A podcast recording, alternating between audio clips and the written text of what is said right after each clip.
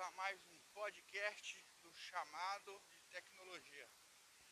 Hoje a gente vai fugir um pouco do script e eu vou trazer um pouco de um livro que eu li recentemente, chama Mentalidade do Fundador. É um livro bem bacana e basicamente é um estudo que indica que a maioria das empresas de sucesso elas que mantiveram os seus fundadores como ponto focal de cultura, eles se desenvolveram muito melhor do que aqueles que perderam as características de cultura do fundador que criou a empresa. Eu lembro vocês que se uma empresa teve sucesso, alguma coisa de bom aquele fundador fez, né? Então é sempre importante a gente ter o respeito por essas pessoas e poder é, valorizar e aprender com essa parte de cultura organizacional. Então, quanto mais próximo essa, esses bons comportamentos, essas boas atitudes, essas estratégias estarem presentes ainda dentro de uma empresa, melhor fica. Essa análise ela é feita porque acontece uma grande ruptura quando as empresas vão crescendo. Quanto maior a empresa, tende a ter mais departamentos, tende a ter muito mais pessoas, e com isso a complexidade da organização aumenta muito. Então, quanto mais crescimento, mais complexidade, e quanto mais complexidade, menor o crescimento.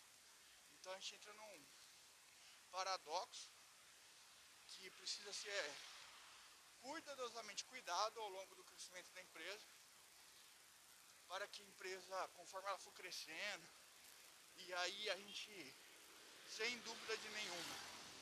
A gente tem que melhorar a parte de processos e indicadores. No entanto, a gente tem que fugir daquilo que a gente chama de burocracia. Né? Quando, quando os processos ficam mais importantes do que o core da empresa, ou até mesmo do seu cliente.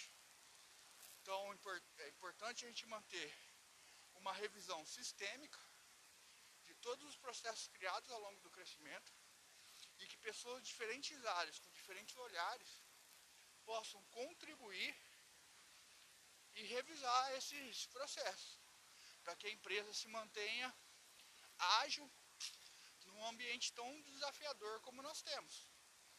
Né? Então, quando você não tem velocidade, tanto de se adequar à nova realidade, quanto de propriamente é, desviar recursos de um, de um projeto menos estratégico para outro, se você não tem essa capacidade, você fica menos competitivo.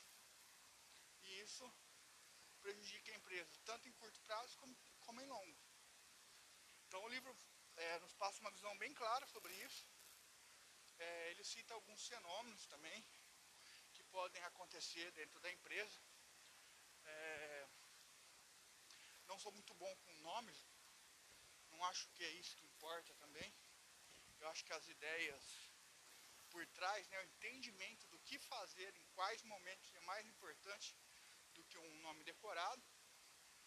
É, mas o que a gente pode citar de característica comum né, entre esses grandes fundadores que fundaram empresas fantásticas, né, admiráveis, é a sua paixão e a sua dedicação à linha de frente. Né? A gente pode chamar a linha de frente aqueles setores ou aquelas pessoas que atendem diretamente o cliente e que faz e que faz com que o cliente perceba como é ele é tratado pela sua empresa através dessas pessoas. Então, é, eu sempre lembro, né? Já falei em outro podcast, mas a gente é o, a voz, o rosto, as ações, as tratativas da empresa que a gente trabalha. Então a gente precisa estar alinhado culturalmente a, ao que o nosso fundador diz. Então se a empresa chegou longe com o tratamento devido, muita coisa a gente tem para aprender com esse fundador. Então seguir essa cultura, disseminar essa cultura, né, criando é, replicadores, porque o, o que acontece na prática é que as empresas elas vão crescendo e vão sendo absorvidas por empresas ainda maiores. E se essa empresa que chegou tiver o comportamento de substituir logo de cara o antigo construtor sem absorver a cultura dele, corre o risco generalizado de ter fracasso. Então, quando você assume uma diretoria de uma empresa que acabou de entrar, não saia trocando todos os executivos de uma vez.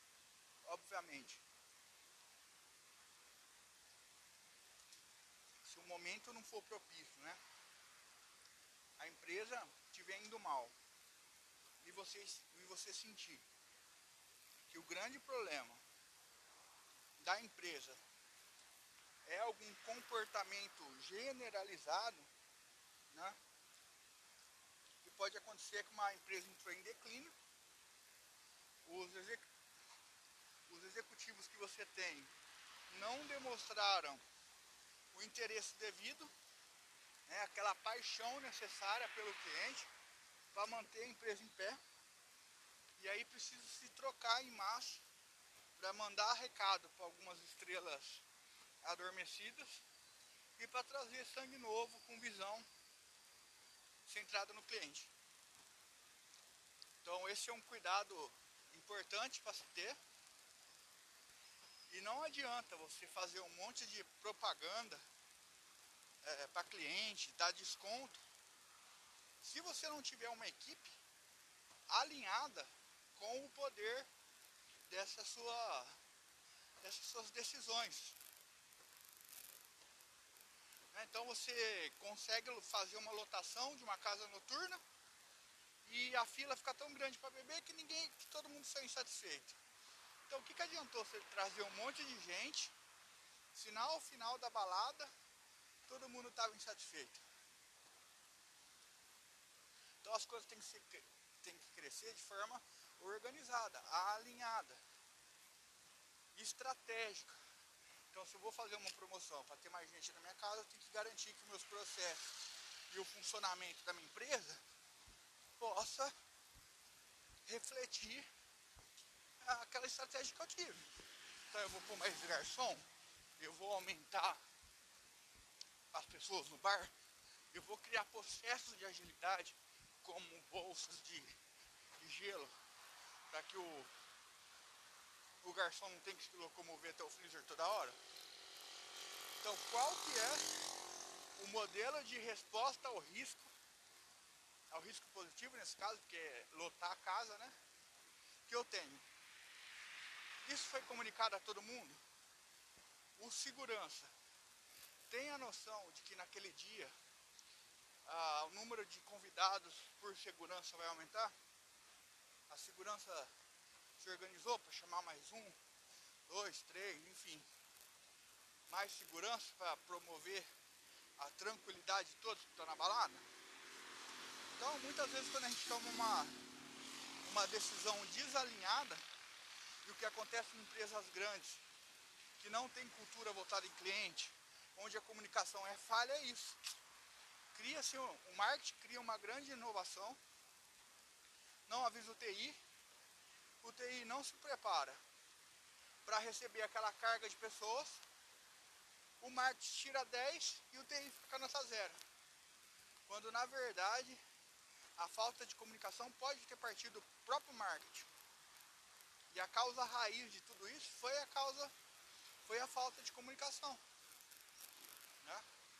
Então, as empresas conforme vão caindo, é importante montar comitês né, de, de gestão, que seja toda segunda, como um caso do livro, enfim, o dia que for, mas que os gestores possam ficar alinhados e que tenham capacidade de resolver problemas em conjunto, propor soluções é, ajustadas com todos, que eles tenham capacidade de, de trabalhar e fazer a sua o seu é, evento, né, a sua estratégia bem feita. Por quê? Perceba, é, investe um dinheiro grande em marketing, o TI não está preparado, o evento dá errado. O dinheiro do marketing foi, na verdade, usado para impulsionar você contra você mesmo. Porque as pessoas que foram num evento online, que deu tudo errado, que ficava caindo, que havia falhas de programação em algum questionário, isso aí, para cada pessoa, uma pessoa para falar bem da sua empresa, é difícil. Agora, uma para falar mal é muito tranquilo. E se você pensar que uma pessoa tem aí na sua rede social centenas de pessoas, de amigos, olha o barulho que pode ser feito. E mil pessoas, um milhão são atingidas. E aí você acabou gastando dinheiro para se prejudicar, o que não faz sentido nenhum. Tá? Então, esse alinhamento da empresa é muito tratado no livro.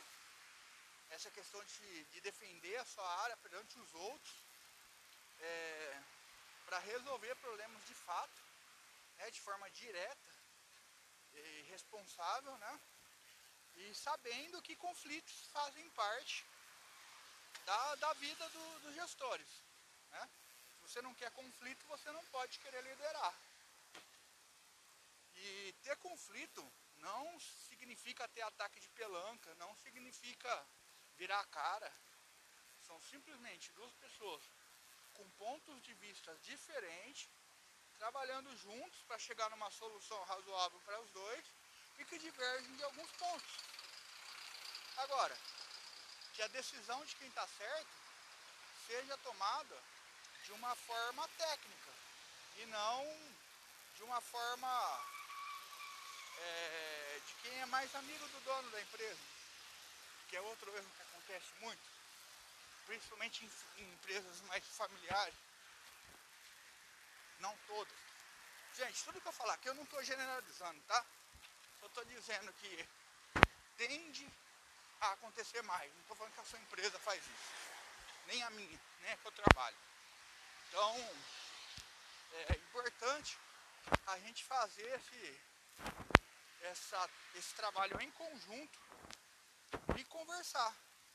E ter claro as definições estratégicas da empresa e todo mundo ter planos de ação que estejam alinhados com essa direção. Não adianta você falar de um monte de termo técnico sobre melhoria que você está fazendo na sua área, se o, o seu diretor ou o dono da empresa não consegue compreender qual é o benefício disso para que a empresa de resultado. Ah, mas eu coloquei um WMS na minha logística. Beleza. Mas como isso vai fazer eu, ao invés de vender 50 mil alunos, eu vender 120? Como isso vai me ajudar? E aí as coisas vão se esclarecendo, porque existem metas de aprendizado individual, existem metas de qualificação da marca, de é, CapOps. Então a gente vai ter que fazer uma, um exercício de clarificar o que os departamentos estão fazendo e como isso se interliga, se interliga com a estratégia da empresa. Isso se não houver comunicação clara e direta com os donos da empresa, fica muito difícil. Outra coisa que o livro fala também bem bacana é a questão de é, gestão horizontal e não vertical, como antigamente. Então aquela ideia de realeza, do rei e a rainha da empresa, né, ó, quem fica lá embaixo não consegue falar são os bobos da corte. Né? O... Então assim, é uma dificuldade muito grande de comunicação, porque você passa a criar burocracia e uma escada para que se suba para você poder dar uma ideia. Quando na verdade, quando todo mundo está horizontal, você cria capacidade de tomada de decisão em vários níveis da empresa, a agilidade para navegar a empresa se torna muito maior. Então, faz muito sentido realmente essa questão de deixar as tomadas de decisão de uma forma mais oriental, descentralizando o poder, deixando que as pessoas que estão na linha de frente e que conhecem a fundo o cliente possa opinar de forma efetiva para valer, não fingir que está sendo escutado, mas efetivamente serem escutados né, e ter como defender as suas ideias. Então isso é muito bacana. E a gente precisa falar de outro ponto focal do livro, que diz muito sobre isso, que é o atendimento na linha de frente, essa paixão por linha de frente. Existe uma. Essa história não é do livro, mas é uma história que eu dava é, na minha palestra de comportamento organizacional, que é a história do Hotel Taj Mahal, na Índia. É, esse hotel, para quem não sabe, ele foi invadido por terroristas e ele tinha uma cultura muito centrada em cliente. Eles eram conhecidos por papari, paparicar os clientes, né? Das formas mais exageradas possíveis. Um tapete vermelho, drinks na entrada, muita afetividade no tratamento dos clientes. E o que, que aconteceu? nós tivemos 19 mortes. Não lembro os números a certo, tá? Mas eu vou, eu vou falar como exemplo para vocês entenderem o que aconteceu na prática. Tivemos lá 19 mortes e, e fizeram um levantamento de que dos 19, uns 15 eram funcionários do hotel. E poucos, né? Poucos, assim, cada vida é importante, mas poucos perto da realidade é, foram, foram órfãos. Por quê? Quando os terroristas invadiram o hotel e todo mundo se escondeu no refeitório, o, os funcionários do hotel fizeram uma barreira humana e ficaram na frente dos hóspedes. Uma barreira mesmo. Eles é, literalmente se colocaram na frente da bala, na frente do cliente. Eles não pensaram que eles eram é, pai de família, que eles gostavam da vida, eles principalmente seguiram o impulso de atender o cliente na melhor possibilidade e se colocaram na frente das balas. Com isso, a maioria, muitos funcionários chegaram a falecer, infelizmente, mas fica o exemplo da, do comprometimento com o cliente. De como uma cultura impregnada nas entranhas da sua empresa pode fazer diferença. Obviamente que ninguém está falando para você andar do lado do seu cliente tomando bala por ele. Mas no dia a dia, quando ele te passar um problema, que a bala se joga na frente, cara. Pega o problema, vai até o fim, e resolva. Eu falo muito para minha filha, a vida não tem espaço para moleza. Gente vê uma coisa que a gente pode fazer, que a gente sabe fazer, ou que a gente precisa aprender para fazer, a gente não fica em choque esperando a vida passar. A gente dá os primeiros passos e vai até conseguir. Pede ajuda se precisar, mas jamais paralisa.